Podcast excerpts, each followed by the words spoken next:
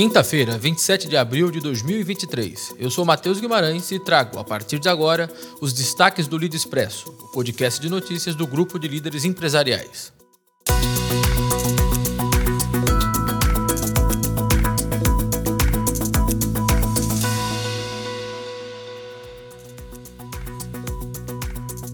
Uma pesquisa realizada pela iStock mostrou que a maioria dos consumidores não confia nos argumentos de sustentabilidade das empresas. O estudo descobriu que 64% dos entrevistados acreditam que as empresas usam a sustentabilidade como um truque de marketing para melhorar sua imagem, em vez de agir genuinamente em prol do meio ambiente. A pesquisa destaca a importância das empresas adotarem práticas realmente sustentáveis e transparentes para ganhar a confiança dos consumidores.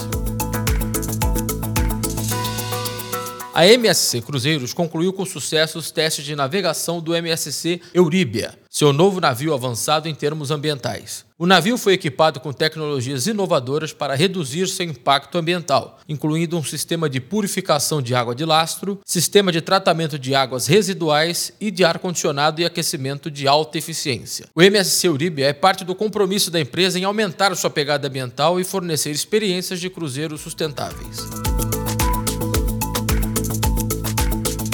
Ambev, uma das maiores empresas de bebidas do mundo, lançou um fundo de investimento de 7 milhões de reais para apoiar projetos culturais que promovam a diversidade e a inclusão da cultura negra. O Fundo Ambev para a Diversidade tem como objetivo apoiar artistas, produtores e empreendedores negros em todo o Brasil, promovendo a diversidade cultural e a igualdade de oportunidades. O fundo faz parte do compromisso da Ambev de promover a diversidade e a inclusão em todas as suas operações.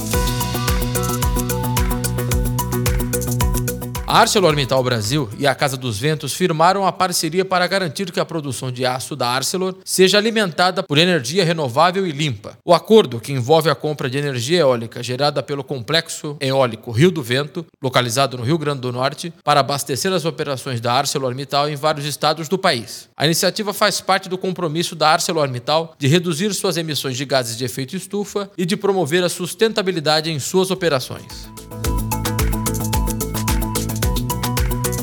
A KitKat lançou uma nova linha de chocolate com um formato inédito no Brasil, utilizando tecnologia inovadora para produzi-los. A empresa criou um método exclusivo de moldagem do chocolate que permite que cada barra seja dividida em seis pedaços individuais, ao invés de quatro como é tradicional. A nova linha de chocolates está disponível em dois sabores, chocolate ao leite e chocolate branco, e faz parte da estratégia da empresa de inovação e de atender às demandas dos consumidores. Encerramos assim o Lead Expresso de hoje. Também faz parte do nosso time João Amaro, Vitória Faro, José Cláudio Pimentel, Raíssa Nascimento e Aline Isabelle, sob direção de Ana Lúcia Venturim. Logo mais estaremos de volta. Até a próxima.